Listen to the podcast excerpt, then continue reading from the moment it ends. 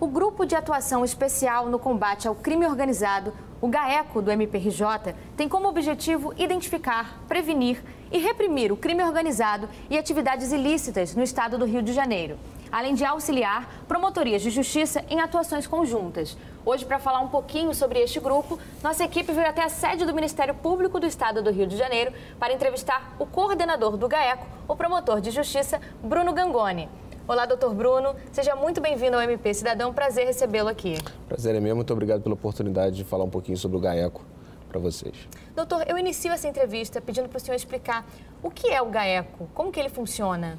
Bom, o GAECO é um grupo de atuação especializada que busca auxiliar os promotores de justiça de investigação penal do, do Ministério Público do Rio naquelas investigações complexas, né, naquelas investigações onde a gente vislumbre a, a atuação da criminalidade organizada e que exija é, técnicas de investigação é, especiais. Doutor, e quais as principais mudanças que a resolução GPGJ número 2403 deste ano trouxe para o GAECO? Bom, a atual administração ela reformulou toda a atuação coletiva especializada do Ministério Público, criando forças-tarefas, grupos temáticos temporários, uhum. enfim. No que tange ao GAECO, essa resolução ela previu ah, dois núcleos, né? O núcleo de combate é, à criminalidade violenta uhum. e o núcleo de combate à, à corrupção que cada um é, tem o seu subcoordenador, doutor Fabiano Consermelli, no núcleo de combate à, à corrupção, a doutora Roberta Laplace, no núcleo de combate à criminalidade violenta. No núcleo de combate à, criminalidade violenta, o foco principal qual é? São aquelas organizações criminosas é, do tipo milícia, do tráfico de drogas, de crimes é, violentos, como o próprio nome está indicando. Já do combate à corrupção são crimes contra a administração pública, fraude à licitação, peculato, crimes com essa vertente.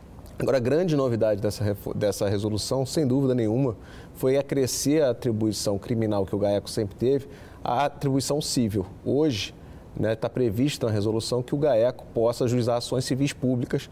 É, então, a gente tem complementado a nossa atuação criminal, em alguns casos que a gente entende pertinentes, também com o ajuizamento de ações civis públicas. Uhum. Como foi o caso, por exemplo, do prefeito de Itatiaia, uhum. que a gente fez uma primeira fase é, criminal, né, prendendo o secretário, o ex-secretário, e depois a gente viu a necessidade de ajuizar uma ação civil pública para obter o afastamento uhum. do prefeito terino que estava à frente lá da cidade. Agora, doutor, qual a importância é, da atuação colaborativa entre os GAECOS para a repressão do crime organizado no estado do Rio de Janeiro? É, existe o GENICOC, né, que é o Grupo Nacional de Combate ao Crime Organizado, que reúne os GAECOS de todos os estados da federação, todo o Ministério Público e o Ministério Público Federal, é, já em algumas, alguns estados, tem o seu GAECO. Uhum. Então, existe uma troca de informação muito, muito importante, muito relevante entre os GAECOS, é, cartas de cooperação que circulam de, de Rio para São Paulo, São Paulo para Minas, Minas para o Rio, enfim, Pernambuco, Amazonas, Acre, a gente auxilia e é auxiliado pelos GAECOS é, sempre que precisa de alguma diligência, de alguma, é, alguma informação em outro estado do Brasil. Doutor, são muitas as demandas é, sociais fluminenses com relação à, temática da segurança pública. É, grande parte delas ligadas ao crime organizado. Como que o GAECO avalia o desafio de reprimir o crime organizado no Estado? O desafio é enorme, né? O Rio de Janeiro ele tem é, problema não só do crime organizado violento, como um crime organizado também que pratica crimes contra a administração pública. Uhum. Né? Então a gente ofereceu ao, ao longo da sua história diversas denúncias contra organizações criminosas, seja milícias, tráfico e também contra é, organizações criminosas que praticam crimes é, contra a administração, de corrupção, peculato, uhum. fraude à licitação, enfim. Doutor, e como funciona e qual a importância da força-tarefa do Grupo de Atuação Especial de Combate ao Crime Organizado para o caso Marielle Franco e Anderson Gomes, o GAECO FTMA? Bom, a, a força-tarefa foi criada em razão das peculiaridades desse caso. Né? É um uhum. caso de repercussão nacional e internacional, um caso muito difícil, uma das investigações mais importantes é, que já tivemos na história do Brasil. Né? Então, é, dada as peculiaridades do caso, a administração superior e, e conjunto com, com a coordenação do GAECO, entendeu a necessidade de se criar uma força-tarefa e hoje a gente tem sete promotores designados para essa força-tarefa, tem a gente tem policiais atuando é, quase que exclusivamente no caso, uhum. né? então existe uma concentração de esforços de todas as estruturas do Ministério Público, a CSI, a através da DEDIT e da DEI, que é as duas divisões principalmente, com dedicação para tentar é, solucionar o, o caso. Você aí de casa, nós vamos para um rápido intervalo. Não sai daí, o MP Cidadão volta já.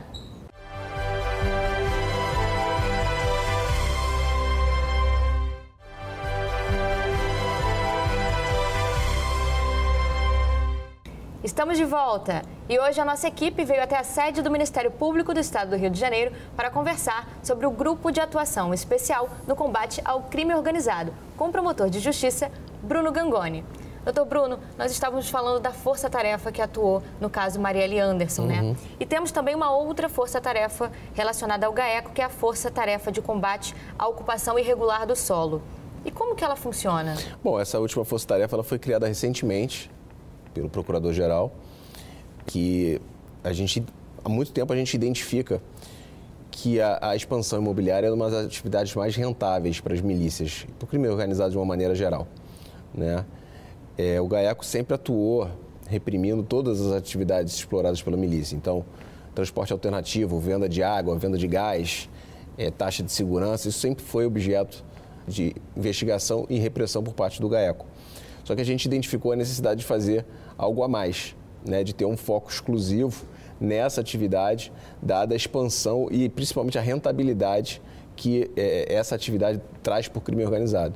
Então, objetivando é, cortar esse braço financeiro, dar um, um baque econômico no crime organizado, é, o Procurador-Geral criou essa força-tarefa dentro do GAECO e aí a gente tem feito trabalhos é, junto à Prefeitura, Secretaria Municipal de Meio Ambiente, Secretaria Municipal de Ordem Pública, é, para, é, dentro do poder de polícia que eles têm, a gente trabalhar em conjunto, criar uma rede para conseguir reprimir e, e essa expansão que tem é, acontecido nos últimos anos aqui no Rio de Janeiro. Agora, doutor Bruno, como que são as fases de um processo de investigação?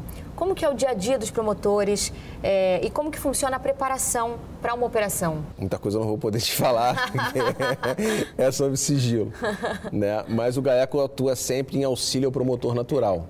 Né? Então, o GAECO ele não é promotor, ele não, não, não pode instaurar sem o consentimento do promotor natural uma investigação. Então, a gente atua é, recebendo formulários de solicitação de auxílio ou a gente provoca o colega oferecendo o auxílio para determinada investigação, caso aquela notícia de fato chegue aqui para o GAECO. Então a gente faz esse, esse pede auxílio ou recebe a solicitação de auxílio do colega e aí é, é instaura um procedimento investigatório criminal ou é, atua no inquérito de acordo com o caso concreto. É, no, no, meio do nosso bate-papo, o senhor mencionou a, a CSI, né? Uhum. É, eu queria saber se, tratando do processo investigativo, como que ocorre a integração, por exemplo, entre a Coordenadoria de Segurança e Inteligência, a CSI, e o Grupo de Apoio Técnico Especializado, que é o GAT? A CSI é a nossa parceira da primeira hora. Né? Relacionamento que a gente tem com a CSI é excepcional com todas as suas divisões, a Delab, a DEIC, a DEDIT, enfim, profissionais extremamente capacitados. É, é um prazer, realmente é um orgulho a gente ter dentro do Ministério Público profissionais como a, a, a CSI tem, seja nessas divisões né, que auxiliam o GAECO tecnicamente, seja na, na, questão operacional, os policiais, os agentes que estão lotados lá são super disponíveis, enfim é, é o nosso braço de força. Né? A gente investiga, a gente obtém é, é, decisões judiciais, mandados de busca e apreensão, mandados de prisão e a gente precisa da, da, da CSI para cumprir, para fazer cumprir esses mandados. Então, a CSI está aí para, enfim, nosso parceiro mesmo, assim, agradecer o coordenador, seu coordenador Eduardo, doutor Eduardo Campos, doutor Fábio Miguel também, excelentes colegas e, e, e muito prestativos e solícitos. Agora, o GAT, a gente também tem uma, uma, estreita parceria com eles também. A gente tem alguns trabalhos, principalmente chegando agora, a gente volta a ter a primazia na, na no combate à corrupção. Uhum, uhum. Né? A gente precisa de, de, de relatórios que eles elaboram. Então, também formado por profissionais extremamente capacitados e técnicos que auxiliam muita gente né, nas nossas investigações. E quais foram os casos que mais marcaram a atuação do GAECO em 2021? Bom, o GAECO esse ano, é, o GAECO e as suas forças-tarefas esse ano já fizeram 56 operações. Né? Foram denunciados 23 policiais militares, 13 bombeiros militares, 7 policiais civis, 10 vereadores e ex-vereadores, dois ex-prefeitos. A gente conseguiu ainda uma atuação na improbidade administrativa, que é uma, uma, uma novidade do GAECO nessa reestruturação que aconteceu, o afastamento do prefeito de Itatiaia também. Né? Então, foram diversas as operações, com, com milícia, tráfico, é, organizações criminosas instaladas em prefeituras, fraude à licitação, peculato, enfim, várias denúncias. Agora, se eu pudesse elencar algumas as principais operações, eu poderia dizer da Operação Carta de Curso, que, que levou à prisão um delegado de polícia, alguns policiais civis. A Operação Chorume também, que levou à prisão de vários vereadores de Carmo. Uhum. Né, uma, uma operação muito boa que foi feita em parceria com a Promotoria de Justiça da cidade de, de Carmo. É, em Tatiaia também a gente fez uma ação importante, tanto na esfera criminal quanto da tutela coletiva. A gente, primeiro a gente fez uma ação, é, uma operação que prendeu o secretário, o ex-secretário, uhum. e depois a gente ajuizou a ação civil pública que levou ao afastamento do prefeito uhum. né, e, e, o afastamento do seu chefe de gabinete e outros secretários.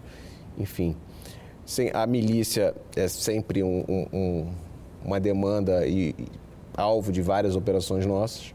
Né? A gente oferece, esse ano foram 10 operações até agora contra a milícia, ou seja, praticamente uma operação por mês, uhum. é, desmantelando organizações criminosas desse tipo. Então a gente não falta trabalho. Doutor, e qual a importância da autonomia e da independência do MPRJ para a atuação do GAECO? É essencial, né? Sem independência, sem autonomia do Ministério Público, a gente não conseguiria investigar o que, o que a gente investiga, não conseguiria fazer nada.